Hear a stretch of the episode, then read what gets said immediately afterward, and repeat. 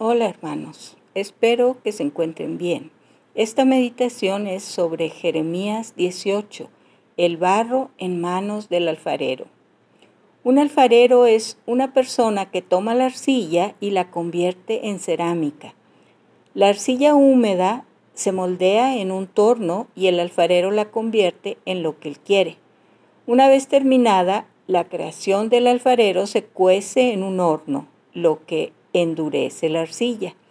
En la analogía, Dios es el alfarero y nosotros somos barro en sus manos.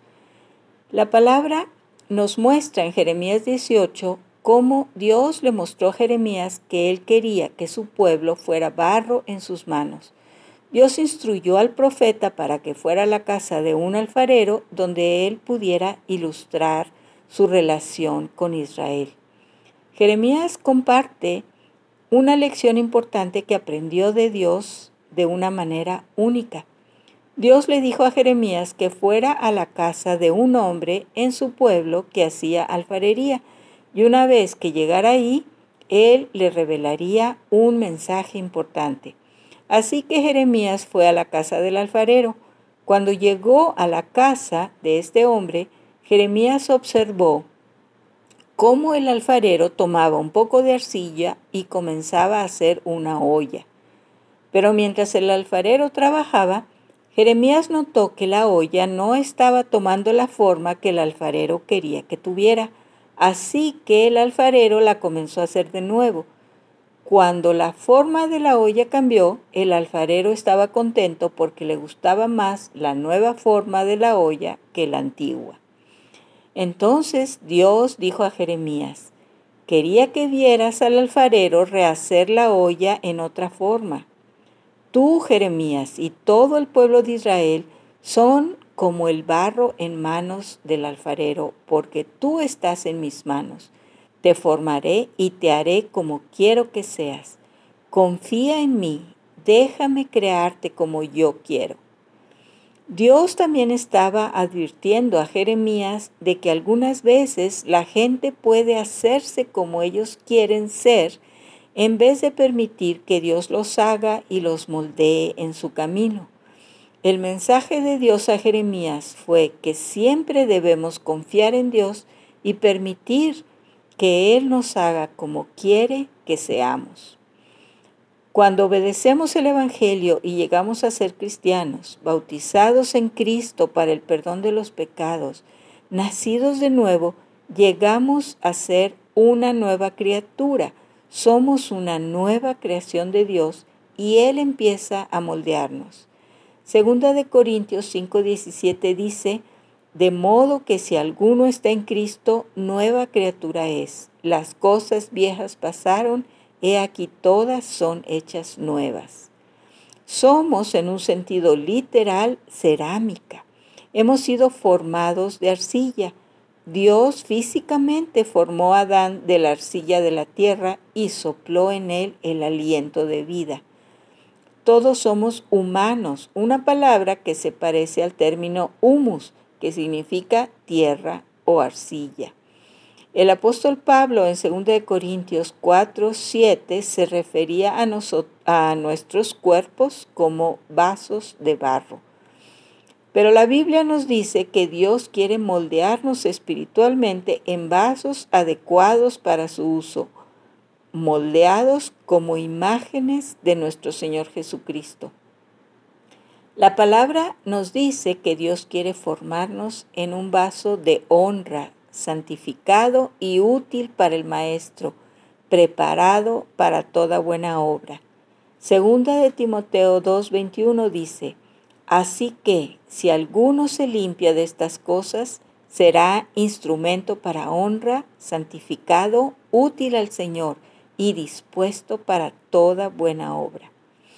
Las manos de Dios nos forman, sus manos están en nuestra vida él sabe cómo aplicar presión hábilmente, cómo frotar, cómo apretar o cómo empujar. Todo esto diseñado para hacernos una vasija apta para su uso.